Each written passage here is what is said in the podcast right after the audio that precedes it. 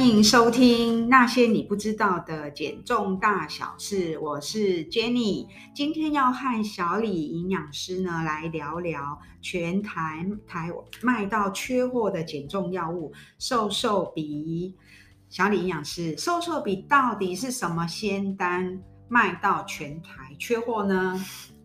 对啊，我觉得这真的是最近门诊很常看到，就是有人来一来就说哦，我要打那个瘦瘦鼻。其实瘦瘦笔本来是一个糖尿病的用药，那简单来说就是它的原理呢是去降低我们的肝脏合成肝糖，然后可以促进胰岛素的分泌，那就可以来降血糖。所以呢，就会是一个糖尿病的有用药，不过在就是使用的同时，大家也发现，诶，它会作用在大脑，然后呢会降低食欲，而且它还会作用在我们的肠胃道，去抑制就是肠胃道的蠕动啊，然后延缓排空，所以你可能就一直觉得，诶，饱饱的不会饿，所以后来它就变成一个减重的药物，然后呢就是卖的超好这样子，对。所以呢，呃，不过它的这个学理作用呢，我们没有今天要去深入的讨论哦，那个太硬了，而且有点无聊。所以呢，今天 是要想来跟大家聊聊，就是从我们营养师和护理师的角度所观察到的，就是我们的个案在用了这个呃瘦瘦笔打针之后的状况，想要来跟大家分享一下。你刚刚说啊，打了针之后就会没胃口，不想吃东西。那如果我们打了这个瘦瘦笔的这个药物的话呢，我们可以去吃到饱，吃吃很多，然后你去吃到饱的时候也会不想吃吗？还是说就可以很开开心心的一直吃，狂吃啊，然后海吃啊，暴吃啊，然后去吃了这么多东西啊，然后还是会瘦吗？就是这也。蛮有趣的，就是确实打针会抑制食欲嘛，可是人就是这么奇怪的动物，很多时候你吃也不是因为饿，就是你没有食欲，你没胃口，可是要你硬吃，你还是可以吃得下。嗯，但这就是要小心的地方哦，不要忘记，就是刚有提到瘦瘦笔，它不是只有作用在你的大脑抑制食欲，它也会作用在你的肠胃道去抑制你的肠道蠕动，让你食物的消化速度变慢。上次就是有听到的个案。想说，呃，我要来个最后一集哈，就是吃完大餐我就来打个针，然后开始我的减重之旅这样子。结果他就是一直到隔天中午，肚子还是超胀，食物都没消化，结果后来就跑去吐。真的，我之前有那个病人跟我分享说，他就是呃打有在打瘦瘦笔治疗，嗯，然后呢，他就是跑去跟。朋友呢，一起去呃聚餐啊，喝酒，结果隔天也是胀，然后也胀得不得了，然后也吐了。我还听过，就是吃完当天晚上就吐了，真的假的？那打了针就不用啊、呃、管吃什么，反正也吃不多，食欲也比较不会那么旺盛，自然而然的躺着就会瘦吗？很多时候我们真的都会这样想，就会觉得说，哎，反正我就是吃很少啊，那其实我也不用在乎，就是我吃的内容就是健不健康，我就是要吃我想要吃的。这也是就是我们观察到一个很吊诡的现象，就是好像当我们比较没有食欲、比较没有胃口的时候，我们反而会比较想要吃重口味的东西去刺激食欲。所以我觉得大家可以观察一下，就是自己的呃进食的状况。那呃这个。你会问这个问题啊，就是也让我想到，我觉得大家还是很常陷入到一个热量的迷思，就会觉得说，哎，反正我就是吃的少，我只要控制热量，我一整天吃的总热量就是很低，那我就会瘦。但是事实上，呃，不要忘记了，真正控制我们体重的呢，是其实我们的肠胃道的菌跟我们的荷尔蒙。所以如果我们只是吃的少，但是呢，我们没有去挑比较有纤维的食物，或者是呃，就是吃这些比较高油脂的食物。虽然你的总热量低，可是呢，慢慢的你会养到你肠胃道的坏菌，然后去影响你的荷尔蒙的平衡。其实长期下来，对你的减重其实是比较不利的。嗯，那临床上也有看到，就是有人打了，比如说三个月、半年啊，其实就是瘦的很不错。但是呢，一没有打停了药，就会开始复胖。那所以是不是说，如果打这种瘦瘦笔的话，你就就不能停药，就是要一直打才会瘦？嗯嗯，对啊，就是确实有个案有遇到这样的状况。我觉得这个问题可以分两部分来讨论，就是第一个，我们要怎么看待呃肥胖这件事情？我觉得我们应该要把它当做是一个慢性病来看待，就像是糖尿病、高血压。如果说我们一停药，呃，体重就会恢复哈，就像你一停药，血糖又高起来，血压又高起来，那我们可能就是要接受，就是我们要长期的服药控制肥胖这个慢性病。那第二个就是。呃，在服药的期间呢，如果我们的饮食习惯没有，就是利用这个机会去调整到比较健康的饮食模式，譬如说三餐要规律啊，多选择比较有纤维的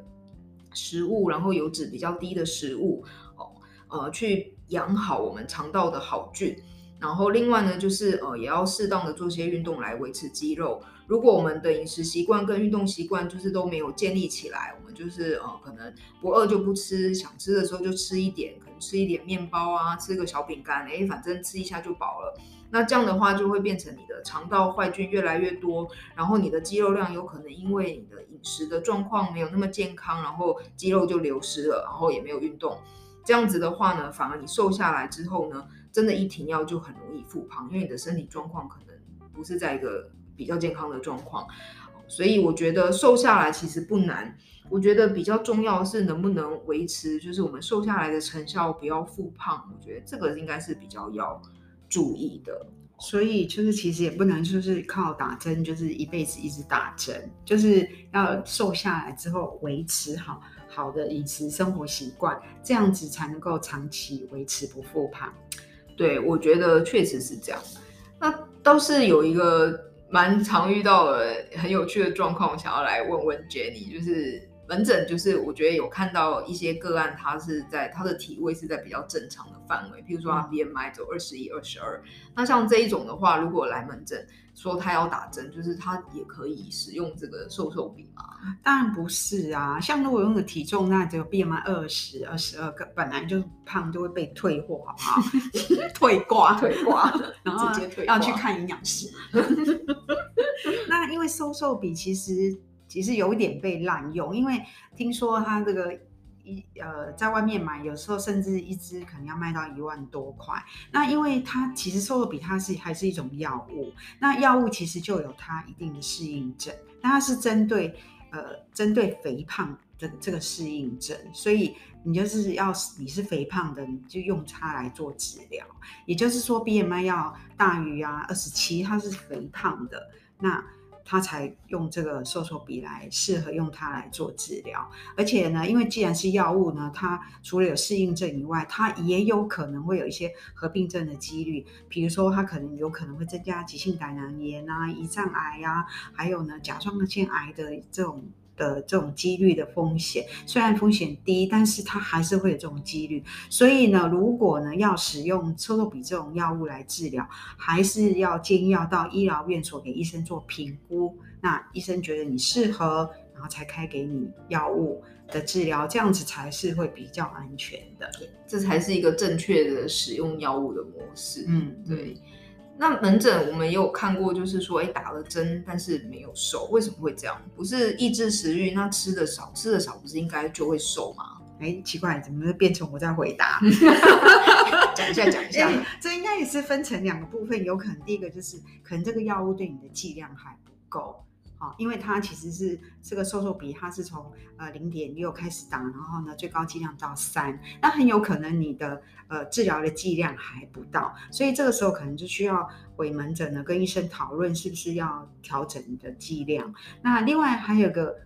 原因呢，也有可能说。这个药物可能对你可能是没有作用，对你减肥的呃的效果可能是不适合你的。那这时候呢，其实也要呃回诊跟医生讨论呢，是不是要换别的减重的药物？嗯嗯，对，就跟有的人可能呃使用这种高血压药物呃没有用，那可能也要跟医生讨论说，我是不是要换另外一种高血压的药物一样，减重也是一样。对对对。对那这样今天呃非常谢谢 Jenny 来参加我们的节目，我 是不是搞错了啊？我才是节目主持人，OK？因为这样我就不用自己总结三个重，应该是我说今天非常啊开心啊，小李营养师来跟我们分享瘦瘦比这个主题，是是是是，是。那针对这个主题，我们请小李营养师给我们归纳 summary 一下重点，三个重点。好好好。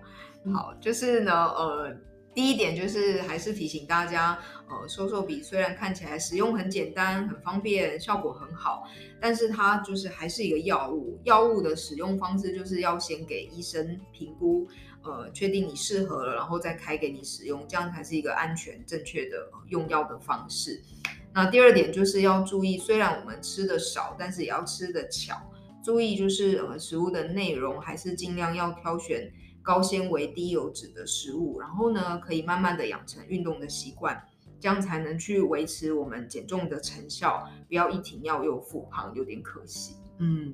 所以总而言之，瘦肉比其实是它是一种药物治疗肥胖，那其实是需要医生的处方才会比较安全呐、啊。那同时也应该要搭配营养师，对不对？是的，饮食调整，那这样子效果呢 才会更好。没错，没错。对，OK。那呃，想知道减重的大小事，欢迎呢来收听我们的 Podcast 频道，跟分享给你的朋友哦。或是你有什么减重的困扰，也非常欢迎留言给我们。那些你不知道的减重大小事，我们下次见哦，拜拜，拜拜。